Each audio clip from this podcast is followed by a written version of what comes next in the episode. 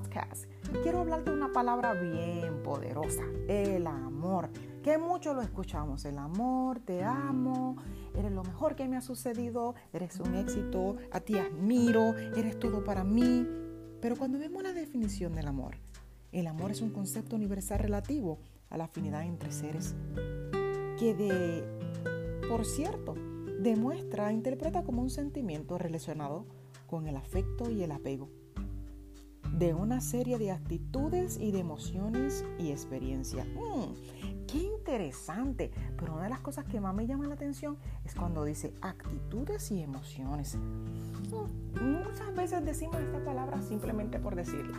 A tu amiga, a tu mamá, a tu familia, a tu esposo, a tu esposa.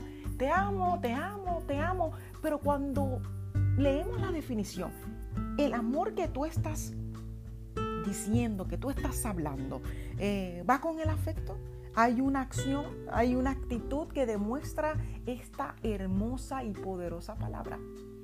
¿Sabes qué? Mi experiencia ha sido que a través de los años esta palabra ha perdido su valor de alguna forma están ya acostumbrándose las personas en simplemente decirlas, por decirla, porque es una palabra hermosa, una palabra que, que, que, te hace sentir bien, que te hace sentir amado, pero la realidad es cuando te lo dicen, lo demuestran, cuando te lo dicen, los accionan.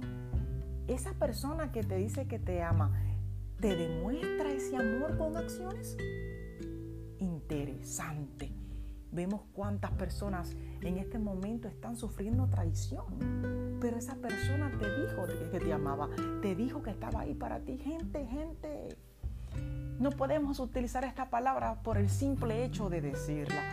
Y quise hoy compartir con ustedes porque es que llevo semanas con esta palabra en la mente y sé que estamos en febrero y así que decidí hacer este podcast today para poder dejarte saber a ti de que esta palabra no es para solamente utilizarla en febrero y, decir, te voy a regalar unos ositos, un corazón, eh, unos relocitos, para que demostrarte que te amo simplemente porque es febrero.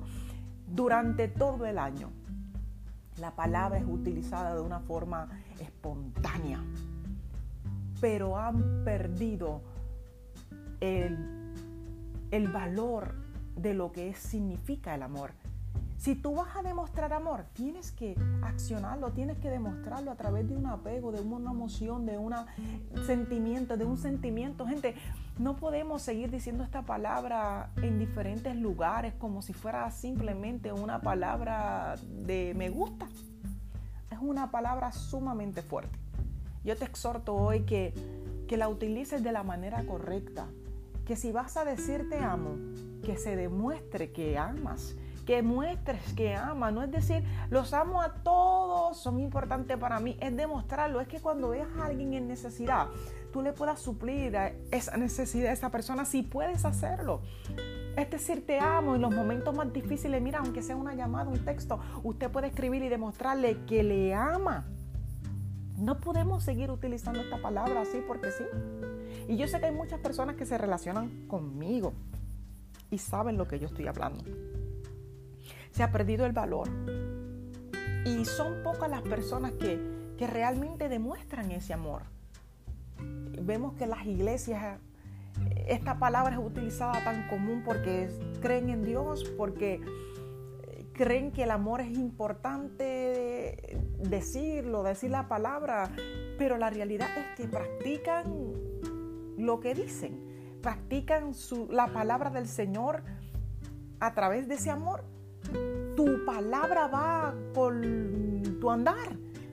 No podemos ser inestables, no podemos ser ambivalentes en esta vida.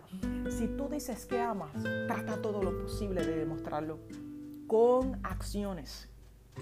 Aquí en esta definición es, ah, me encantó gente, porque no solamente se queda diciéndote que es un sentimiento, sino que es un afecto y un apego. Y cuando buscamos la definición de sentimiento, se refiere tanto a un estado de ánimo como también a una emoción.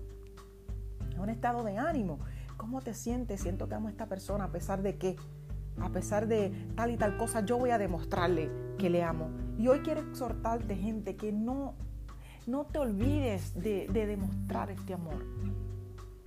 Siempre recuerda que el amor va en conjunto con acción. Bendiciones.